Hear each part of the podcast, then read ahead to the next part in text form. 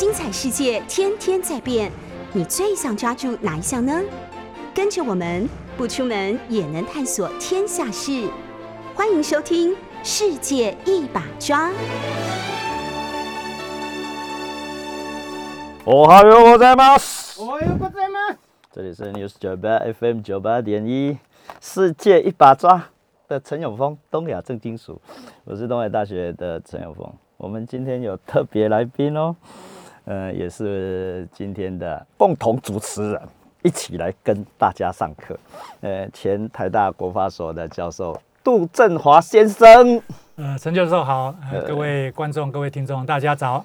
呃，我跟杜振华老师已经认识、熟悉了十年以上了。是有，呃，但是当然，杜老师呃出道非常的早，我刚刚才知道他竟然当过国大代表。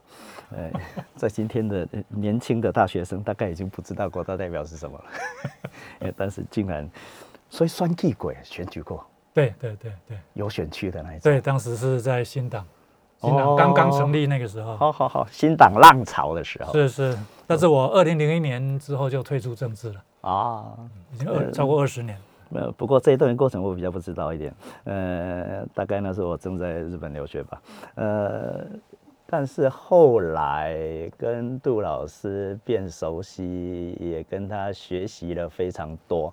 事实上呢，呃，杜老师教我一件事，呃，本来以以我以为哈，我以为在报纸上写文章、评论等等没什么影响力的，还 没人在看，好不好？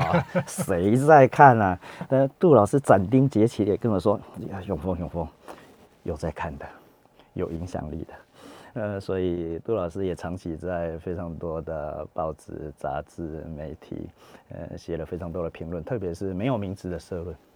呃，写了非常非常多，呃，也让我得到非常多的参考，呃，特别是前面讲的那一段，呃，让陈永峰也，呃，不间断的努力的写了不少没人看得懂的东西，呃，完全的自爽型的，呃，但是杜老师当然就像他说的一样，在经济产业甚至自由贸易，呃，国际贸易的发言都。让我们台湾社会得到非常多的参考，所以咱今天特别来讲自由贸易。嗯，呃，所以老师你是自由贸易推进派嘛？推进派，假设有两派啦。嗯，假设有两派，呃，一派是对自由贸易有一些怀疑的，呃，另外一派当然是自由贸易万万岁。那、如果哪里还有问题的话，透过竞争来处理，呃、大概特别是国际性的竞争，呃，就会让体制改善了。哎老师你是在这边？呃，我原则上是主张自由贸易的。嗯呃，事实上，我的博士论文的指导教授啊，他就是自由贸易的一个大将啊，嗯他叫贝拉巴拉萨，嗯曾经在世界银行担任副总裁。嗯嗯嗯他是国际上非常知名的研究贸易跟发展的专家。嗯那他们有非常多的研究啊，他们的结论是开放比保护经济成长会来得快。啊，老师你一定是留美。哎，但是但是 老师给我上我一本册呢，一个留学生的奇幻情缘，这是指你在美国留学的时候，呃，是以我留学没有，还包括泰国，泰国、还包括泰国美国，包括泰国。泰国两年，我拿了一个经济学硕士。好好好好，哇，你你你你有影，你学经历跟别人较无共款，所以对对对对所以您的您的主张、您的说法也更具全面性，或我说的超级实证的，我看，特别是呃对东南亚。其实等等一下，我们讲到东南亚，ASEP 跟 TPP 当然都跟东南亚有关系。来，其实，呃，我主张自由贸易，但是啊，我刚刚有讲，但是啊，嗯但是对于自由贸易可能带来的弊端，嗯。政府要非常的重视。嗯，啊。所以，比方说，我们一直在说要加入 CPTPP 啊我不断的呼吁说政府要做一些事情。嗯嗯啊嗯，虽然方向是正确的啊，但是我们对于可能受到冲击的产业，嗯嗯。可能受冲击的那些人民、劳工，你一定要有很妥善的一些规划，啊，甚至要有一些很详细的研究，确认是哪些人会受到影响，提早的把一些应应的方案提出来，啊，那我不断的写，那很遗憾呐、呃，当时在马政府的时代啊，啊，呃，我的意见没有受到充分的重视，嗯但是我却很高兴，现在的政府啊，嗯哎，我上次在凤新的节目啊。讲到这件事情，我说应该设一个一个一个一个调整的基金嗯嗯啊，最少是一千亿元以上，嗯嗯就像我们进入 WTO 的时候曾经设的农业发展基金一样。嗯嗯哎，可能陈明文立委或是他啊的助理啊，嗯嗯。听到了吧？嗯。啊，我是这样猜。嗯。他在咨询苏贞昌院长的时候，嗯嗯。他就提出这件事情来，哦而苏院长非常爽快，当场就答应。嗯嗯啊，说我们有考虑这个事情，我们会设这样的一个基金。嗯。我听了其实很感慨啊。嗯嗯嗯。啊，当然一方面我很高兴，嗯。因为这样的话，我们加入 CPTP 的的阻力会减少。嗯嗯嗯嗯。但是你对照之下，你就发现啊，当时的马政府的他的动作太少，力道太弱，啊，所以当时后来不是发发生了这个太阳花事件嘛它是有原因的，嗯，所以太阳花事件不只是反中国而已。不止反中国，好好好，它有实际。上的经济因素在里面。好好好，对对啊对，杜老师应该也写过文章吧？呃，所以为什么马英九政府会那样？如果以以以杜老师刚刚才自己表明的新党的本质的话，所以当然后来应该是退出新党，呃，或者是没有再参与政治。以新党的本质而言，要应该跟马英九比较合得来才对啊。与其说与与其说跟民进党的话，是是，当然一般人会这样看啊，嗯但事实上国民党是把新党当成叛党。嗯嗯，啊，事实上，国民党里面很多人是对新党的人士是相当有芥蒂的。嗯嗯啊，那这这当然不管他。嗯呃，我认为当时是因为嗯马先生所用的阁员啊，嗯特别是在经济部门啊，是有问题的。他第一个阁员是你起码他讲，你不要较早讲哎。那个是事情发生之后呃 没办法。马后炮才知道，那现在反正是事过境迁了啊，嗯也无关紧要了。可以评论，嗯当时尹启明部长啊，担任经济部长只有一年左右，嗯。他离职的太快。啊，如果太阳花事件发生的时候，他还是经济部长的话，我认为这件事不会发生，嗯。因为尹部长是了解自由贸易协定的，嗯。他研究过这个东西。嗯。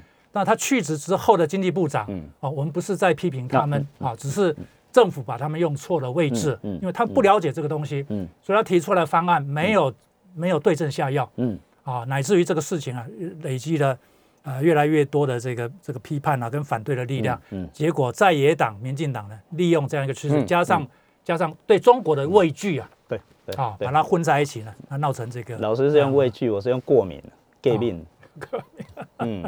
所以杜老师现在强调的是太阳花，不管是不是学生运动啊，我是没有把它定义成学生运动啊，非学生运动。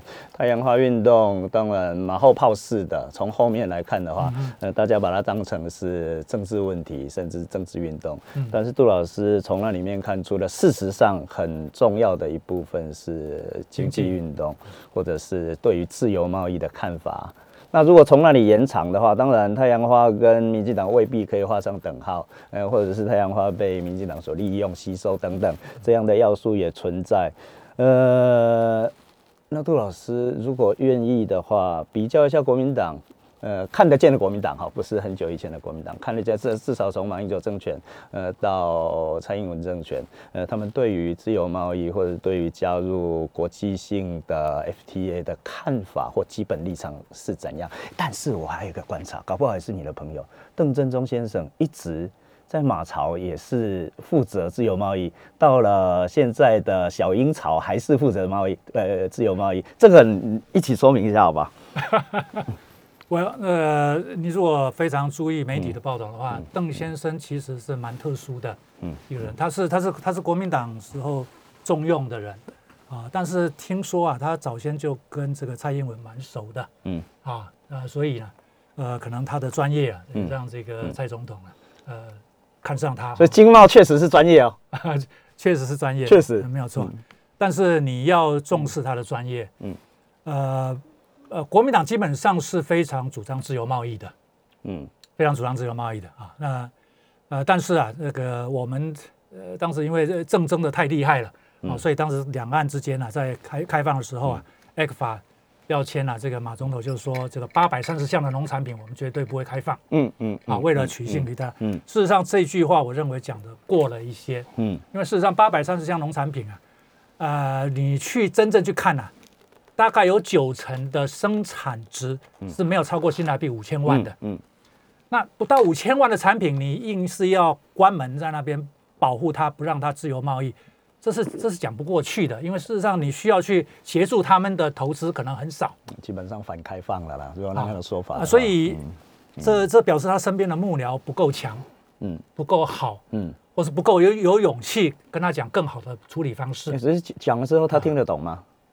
呃，这个最最最少最少这一些他的财经幕僚要联合起来跟他分析利弊得失哈，那个讲的太过了。嗯那那个有什么样的副作用呢？嗯嗯因为我们卡的那么紧，嗯让大陆那边的谈判的团队很没面子啊，嗯，谈不出一个东西来，嗯他怎么交代呢？他只好嘎紧我们跟他要的东西，他也不开。嗯我们比方讲一个东西，汽车业整车的这个制造在台湾，原来是风闻我们在争取这个东西，所以德国的福斯汽车已经听到这个消息了，他们已经决定要来台湾投资，只要大陆那边免关税的话哦，放在早收清单的话，他们立刻来投资。嗯嗯你想想看，福斯汽车如果在台湾投资，当成亚洲的一个生产中心的话可以扩大多少的就业人口而且可能都是高薪的，嗯嗯嗯那个机会就没有了。嗯嗯，为什么？因为你农业保护太多，嗯，其他要开发让他们完全没有面子啊！你是其实我算过啊，九成的八百三十项里面，生产值都不到五千万啊，你可以大幅度的开放，嗯嗯但是最重要那些我抓住啊，而且我提出这个调整的基金，跟农民讲的讲很清楚，我要怎么样来帮助你们，这些事情没有做，啊，这个这个看得很遗憾啊。嗯，这个贸易当然是在比较利益上，透过国际的分工，各自得到好处啦。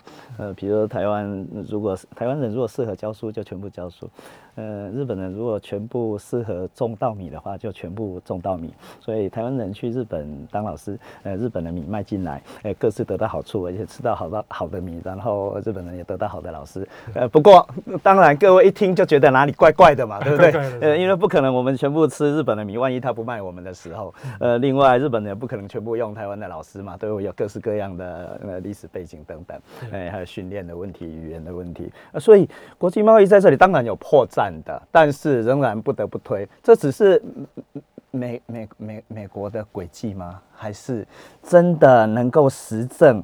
呃，透过自由贸易，呃大家真的会得到挂号幸福哪一边？呃，哇，您这个把它呃延伸的很远啊。嗯幸福啊，我们先来谈幸福好了。有好处？幸福，我们益。我们听过一个东西叫幸福指数的调查。啊，，有有有有。有没有？有有有你不管做什么东西啊、一大堆的政策出来，到最后是要带给人民幸福嘛。那你到底幸不幸福，嗯总会有一个嗯总体的感觉嘛。嗯，所以有什么幸福指数的调查。那我们台湾曾经做过啊，嗯，我们做了两年，在马政府的时代，你知道为什么做？对？因为是我我不断的写文章。益，，我不断的写文章，我把英国的那本书啊，那嗯个叫做什么呃快快乐快乐经济学嗯嗯有，啊，那本书在台湾中文本出来，快乐经济学，我把它介绍出来，我不断的呼吁说，我们要做幸福指数的调查，才知道人民在每一个嗯。项目上面嗯。他的感受的程度那你才有办法针对那，比方说交通大家觉得受不了，嗯嗯。啊，或是噪音我们觉得受不了，嗯啊，或是我们的这个教育我们受不了，你就很清楚的知道每一个项目我们人民的感受怎么样，嗯你才能够针对我们的问题去提出一些配套啊、对策啊，让民众感觉到，哎，这个地方我慢慢满意了，那你总体的话幸福度就会提升。嗯嗯那那这是一门大学问啊，嗯因为联合国有公布它的幸福指数调查，那里面台湾的排名很好啊，大概在二十出头名啊，全世界一两将近两百个受调查的，我们排到二十几名啊，我的印象是二十六名左右，非常好，这是二零二零年的数字，嗯。啊，那我们真的很幸福吗？没有那么幸福，为什么？它里面有一些是经济的指标，嗯。我们讲的硬资料，嗯嗯不是直接问你说你感觉幸不幸福，嗯而是看你的 GDP 啊，每人啊平均多少，然后你各种配备啊，硬体的设备就是实有多好，证上跟感情上啦。对，他把它混在一起的。所以我们是感情上超级的自我感觉良好，呀，我贵到就送哎。欸我也经常在讲这件事，台湾史上说不定现在的台湾是历历史上，嗯，大家过得最爽的时候。哎，没错，没错，没办法，没错呃但是问题是，我相信。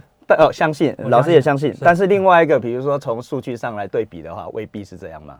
老师要说的是我我跟你？讲啊，这这刚好跟我们一般的印象相反。我们一般认为说，我们硬这硬体上很多不如意的地方，对。但是你如果把世界的国家都排列起来的话，台湾是非常前面的。对对对。啊，比方说我们说，哎呀，我们我们我们媒体经常在讲说，我们不如韩国。嗯，韩国大学毕业生每年赚七万块嗯起薪，嗯，哇，台湾才两三万块，啊，怎么会差那么多？嗯，但你没有想到韩国的物价有多高对对，啊！我曾经算过，韩国物价大概比台湾多四成啊，嗯嗯嗯，总平均来讲大概多四成。然后韩国呢，它没有年终奖金啊，嗯嗯它是年薪制啊，哦，它已经改成年薪制一段时间了。它是年薪制，所以它没有年终奖金了。嗯所以你在讲起薪的时候，你有没有把我们这些年终奖金啊、业绩奖金等等都加进去？韩国的大企业的员工，呃，退职的就退休的，相对的比我们早很多，所以必须要处理人生的第二春，所以非常多的去开炸鸡店、啤酒屋，呃，然后又容易失业，受到呃整个世界的产业的潮流的影响大补习的程度比台湾还厉害，对，没有没有在首尔念到大学哈，不是人，哼不是人？所以他们的压力很大。有一句话叫“叫地狱韩国”啊，这韩国人称呼他们自己叫“地狱韩国”，嗯你就知道他生活在那边有压力有，多大，晚近晚有多痛苦。晚近有非常多韩国的电影，大家也都看了，比如说呃我晚近比别人晚很多才看的呃《寄生上流》啦是，然后第一时间就看的那个《鱿鱼游戏》了，多多少少呃为什么会大卖？呃多多少少反映出韩国社会的眼前的状态。呃而且这两部电影应该都是在现在的文在寅政权，觉得文在寅政权是进步政权哦。呃各位听众不太容易知道保守跟进步的问题，自由贸易是保守派、啊，呃进步派是处理社会问题。呃但是问题是韩国的文在寅执政了五年左右，呃但是社会问题很难。没有变好，反而说不定呃变得更不好。呃，所以就说呀，到底政治能够影响社会的实际的幸福度或生活状况到哪里？呀，我我也心里面一直画上问号。好，那回到刚刚处理一点点国民党，那回到民进党的话，呃，这个当然是我们这种对于社会政治经济的观察家，也写写文章的人，希望有一些影响力。呃，呃杜老师是认为有影响力的，我是认为没有影响力，呃的状况。民进党政府对于自由贸易的看法是怎样？哎，民进党政府啊，基本上是比国民党更会保护，因为他们在我看起来，他们非常重视选票。啊，因为民主进步，进步嘛，进步进步派的话，当然有保护保护的色彩。再重复一遍哈，呃，也就是说保守派的话，呃，相对的支持自由竞争，呃，进步派的话，因为重视社会的分配，呃，所以相对上想法上会趋近于保护，只是说这是学问上的分法而已哈。是那事实上呢，呃，怎么讲？他们只要有选票的话，嗯。那他的政策就会出来。嗯。呃，有的钱是花的值得，嗯。有的钱花的不值得，他也没有关系。嗯嗯，你注意看啊，我们今年的税收啊会超收，为什么？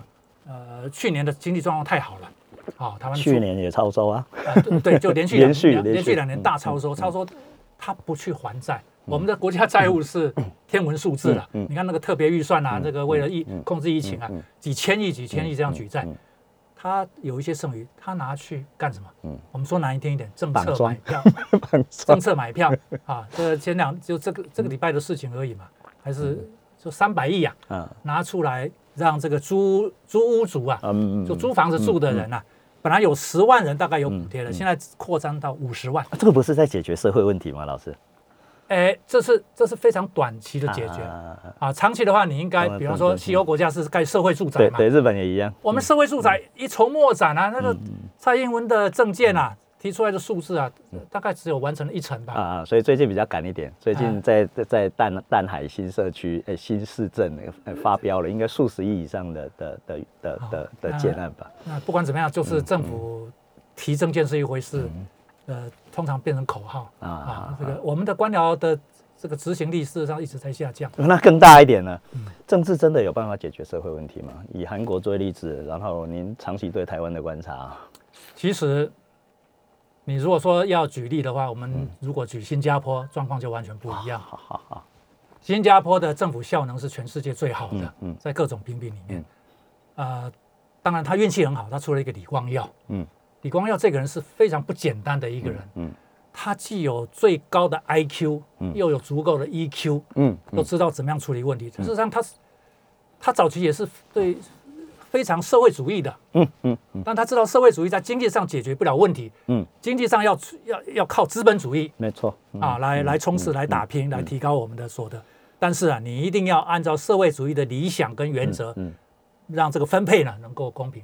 所以你看，新加坡的大学毕业生，大概工作五年之后，你就可以有能力买政府帮你建的这个叫他们叫主屋，啊，就是就是公寓大厦里面的一户啊，然后没有多久你就还完了。嗯所以那边没有像我们这么压力那么大。嗯嗯啊，这 我们话讲回来，我们三民主义这个民生主义啊，啊，求均求富啊，啊，像这个什么平均地权啊，嗯。我们农地的平均地权是做到了，嗯。啊，呃很成功，嗯。生产力大增啊，农民的生活嗯。这个节呃一直在改善啊，所以我们有全世界最好，当年啊，我们有全世界最好的所得分配的指数，嗯嗯。全世界排前五名的啊，但现在一直退，一直退，一直退，为什么？我们都市平均地权没有做好，嗯嗯。啊，我们都市的这个利益呢，都给这些地主啊，这个这个炒房的人拿走了。啊，这个要跟新加坡学。嗯。啊，新加坡房地产不会像台湾这样子崩嗯上去啊，下来嗯。上去下来嗯。啊，所以像大陆现在在追求共同富裕啊，嗯。这是正确的，嗯我们不得不说，他没有没没有把他的理想丢掉，嗯哦，虽然他让一部分人先富起来，嗯嗯。哦，所以他经济成长非常快，但他现在发现问题很严重了，嗯。他必须要去做分配面的处理，嗯我觉得这是对的。啊，只是他的方法可能有问题。嗯嗯他的方法如果用这种运动式的啦，叫你去乐捐啦，嗯那地方政府一定是天天在后面打压着，叫叫你要吐出钱来，嗯那这个不是制度，这个不是一个制度，所以我们要批判他的这个这个做法是有问题的，那他方向是对的。好了，这一节先上到这里哦，我们进。我有什么？我这又回到了 News 九八 FM 九八点一的现场。我们今天的现场有小林巴丁，呃，前台大国发所的教授杜振华，呃，还有我陈永峰在这边替大家服务。今天呢，是咱的东亚正金属诶第三讲。今天第三讲是自由贸易，呃，自由贸易在某一部分的人的脑袋里面，说不定已经变成教条圣经，呃，不竞争、不开放、没有未来，呃，甚至也就是说，不加入国际的经贸组织的话，会被排除在世界之外，呃，日子会过得不幸福。呃，陈永峰在日本也参加了四年以上哦。呃，有关于 TPP，现在我们台湾叫 CPTPP，日本仍然习惯叫 TPP 吧。呃，TPP 十一，因为本来是十二国，退出了一国，最大的那一国，呃，变成 TPP 十一。呃，连续四年在日本，刚好那一段时间是日本本来不要参加 TPP，后来要进 TPP。呃，那个背后的力量当然是美国。呃，再来，美国竟然那个要日本进入 TPP 的那个美国不见了，退出了 TPP，日本把它捡起来，呃，然后到了今天，呃，然后我们台湾也举手要加入 TPP 了，呃，中国也无厘头的举手要加入 TPP，呃，韩国也表示了意见，还有遥远的 TPP 本来是环太平洋嘛，泛太平洋，呃的。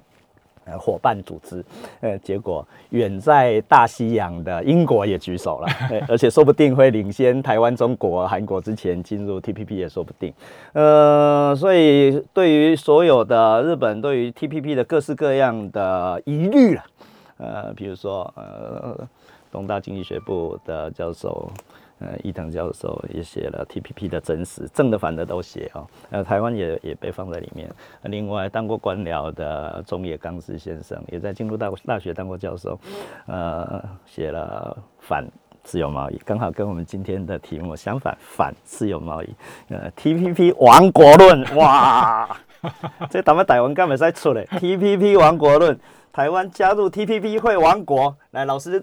基于反民进党的立场，敢不敢嘎着嘞？加入 TPP 会亡国，你不能讲哎哦。但是日本人已经加入 TPP 了哈。是是是，这个非常有趣啊，这让我想起美国。嗯，因为美国当年要加入呃这个这个叫北美自由贸易协定啊，啊，这个美国、加拿大、墨西哥三个国家，这个这个协定在一九九四年的元旦生效。嗯，那么在协商的时候，美国就有很多反对的声浪。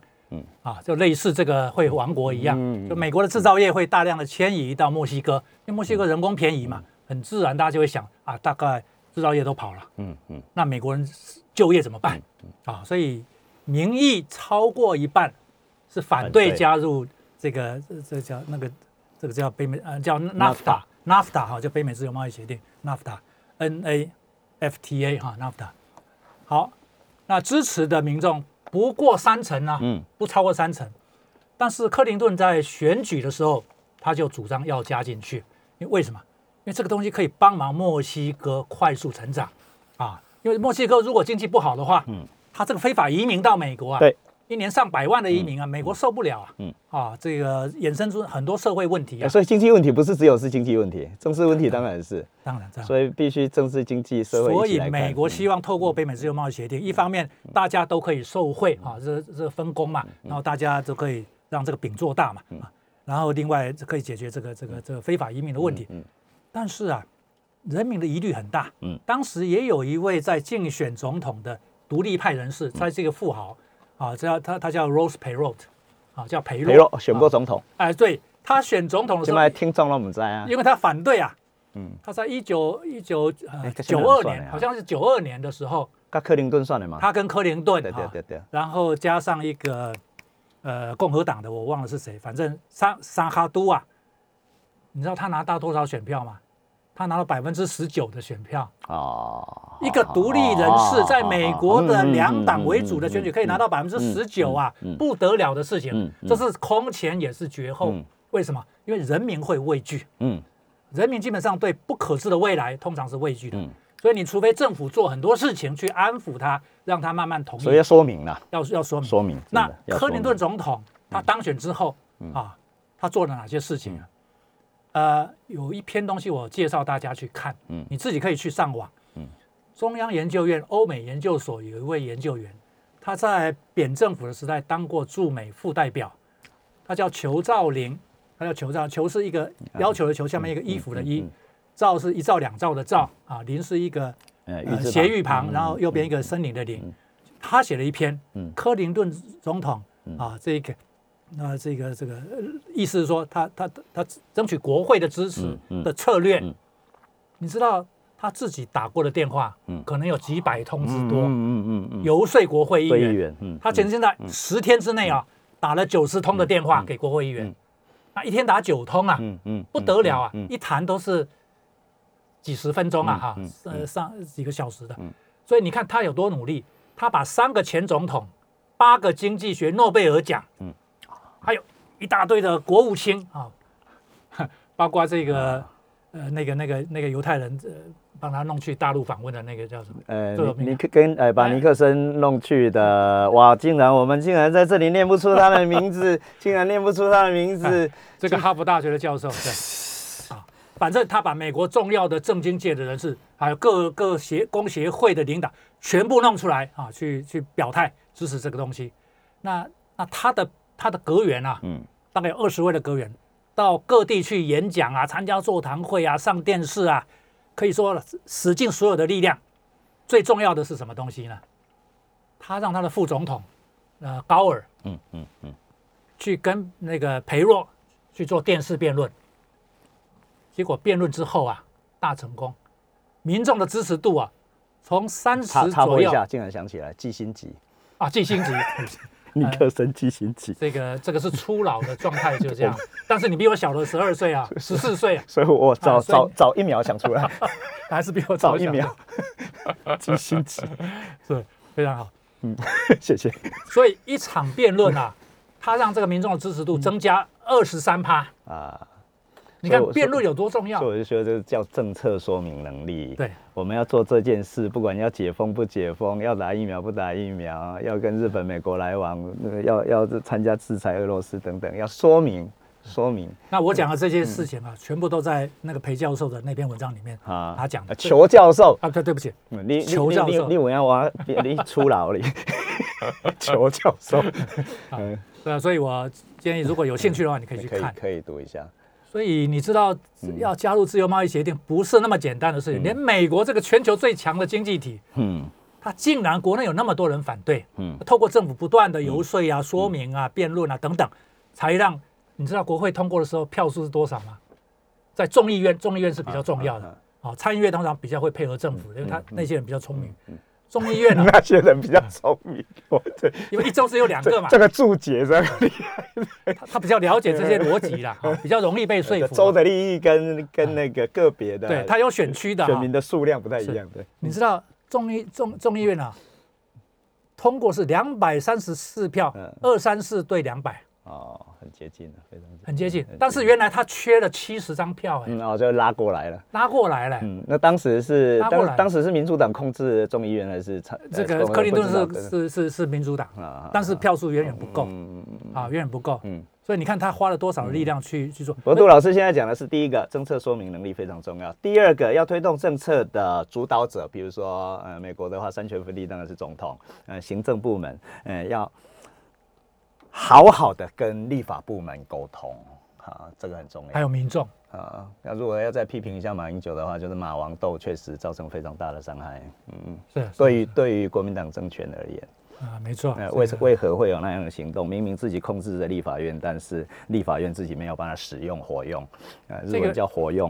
呃这个其其实是我们台湾目前政治一个很大的问题，嗯嗯嗯，就是我们在非常高位的人啊，嗯不管是总统啊、行政院长啊、部会首长啊，在官场的历练经常是不够的。啊，嗯，呃不够的这是总统是国家的特有的现象。韩国现在又出现了一个，也是素人。没有错。嗯，所以经常我们的部长在离开他位置的时候，他对这个部里面的功能啊、运作还不是很清楚，这是事实吗？这是事实，嗯，你了解个这很很很无奈。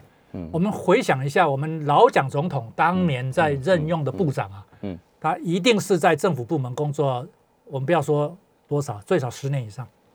因为有自由度啊，他是在所有人里面挑人啊。另外一个，呃，包括被挑的人也也认为说，呃，蒋介石政权可以一直延续下去一百年、两百年、三百年吧。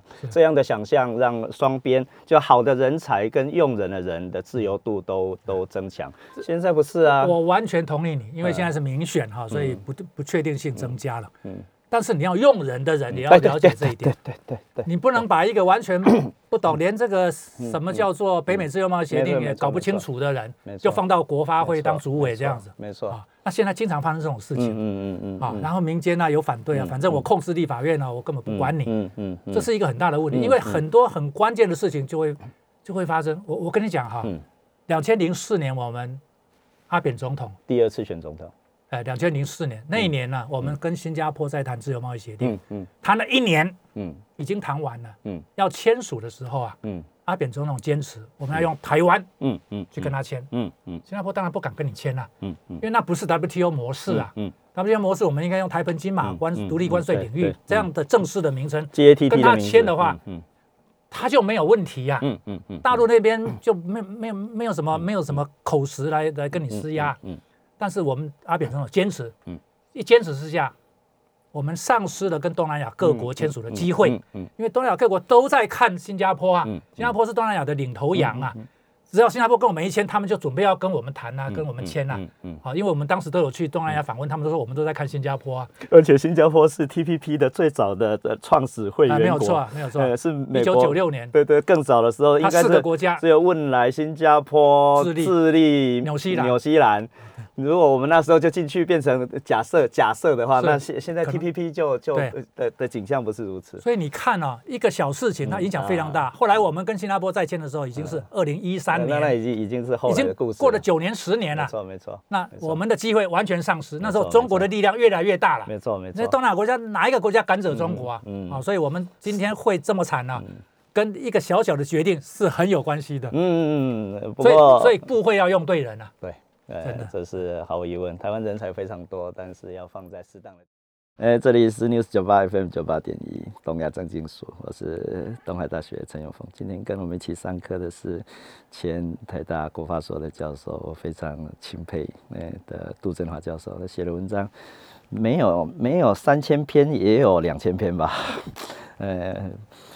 我也受到他的启发，非常非常的多，而且他认为有影响力写文章，嗯，特别是对一般的大众，呃，所以他也基于这样的热情，呃，演到现在，从台大退休了，还愿意来上陈永峰的广播节目，你看，呃，这是来对大家上课，呃，所以东海张金树也是这样的立场，呃，用非常简单的、明了的，呃，说明。虽然我们不是政治人物，但是呀，政治人物没办法说明的或说错的，呃，让学者们，呃，或者评论者们好好的来说明，这个非常重要。刚刚杜老师在广广告的时候，哎，发出了一个问题，他说呢。嗯，这不是脑筋急转弯，所以我在很认真想，但是到目前为止没有想出来。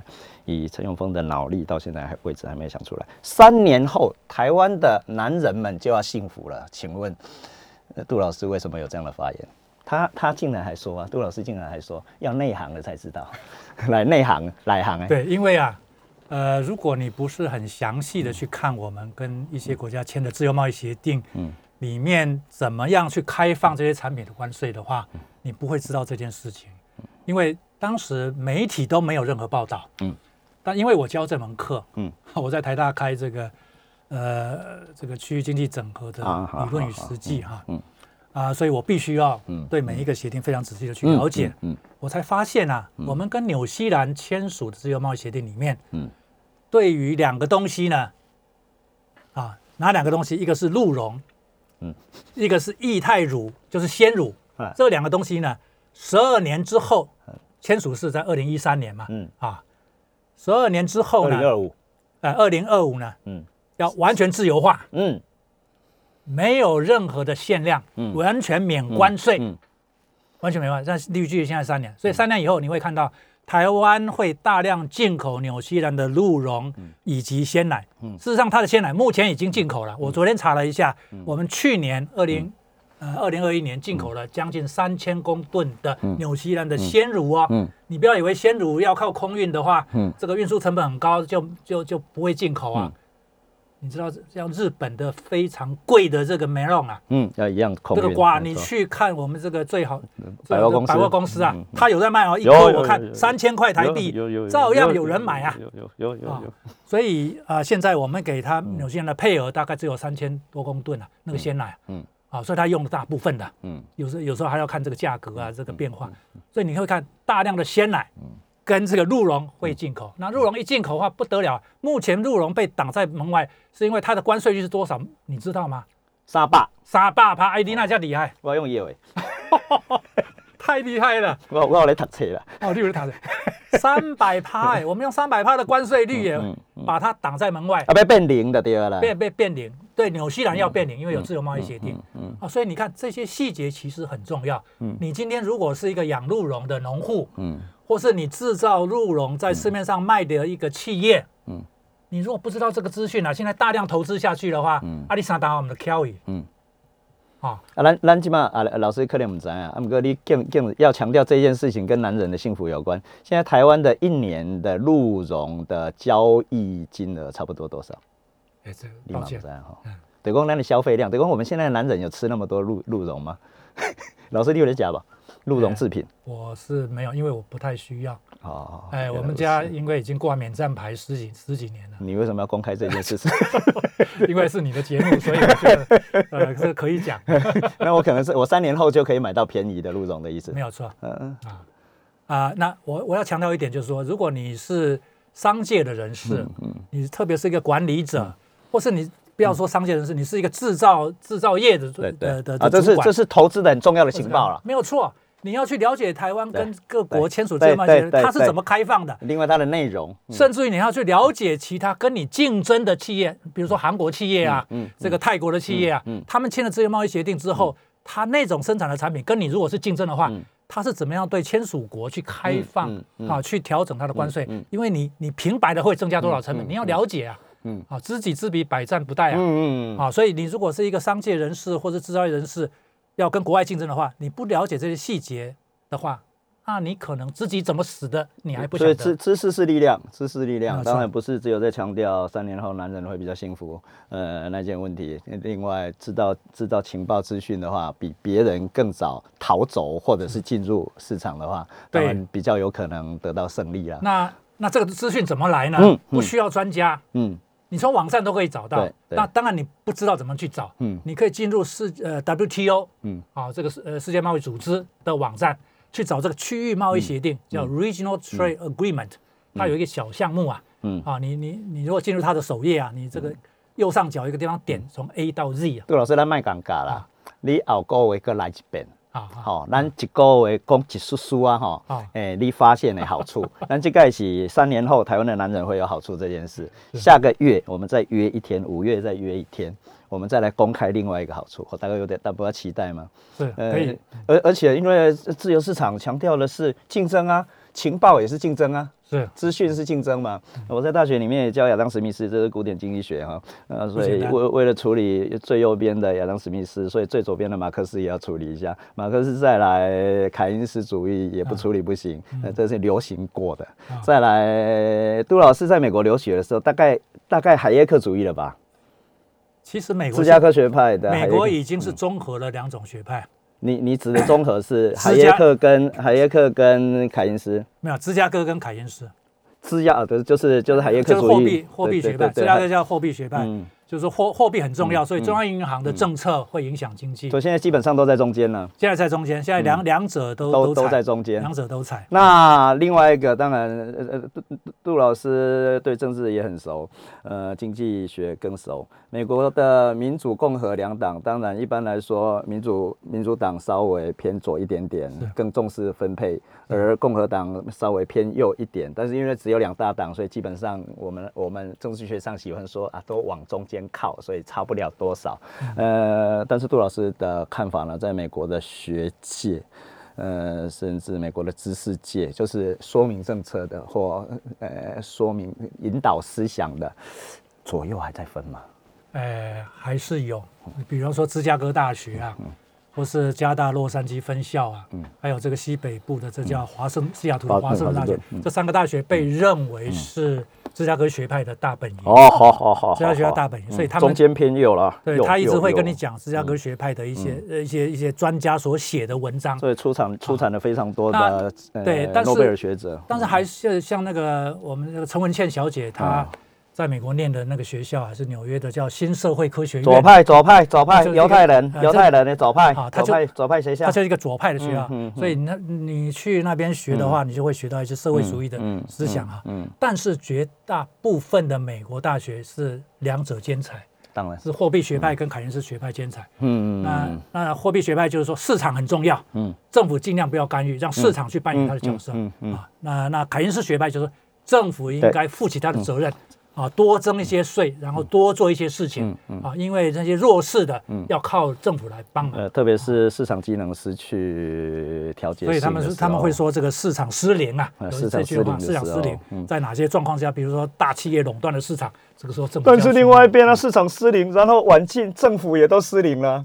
呃，政府政政要靠政府，结果就是左派哈，呃进步派，结果政府也失灵了，市场也失灵。现在眼前是这个状况吗？美国联准会好像又要升息了，要联准会的升息到底代表的是什么呢？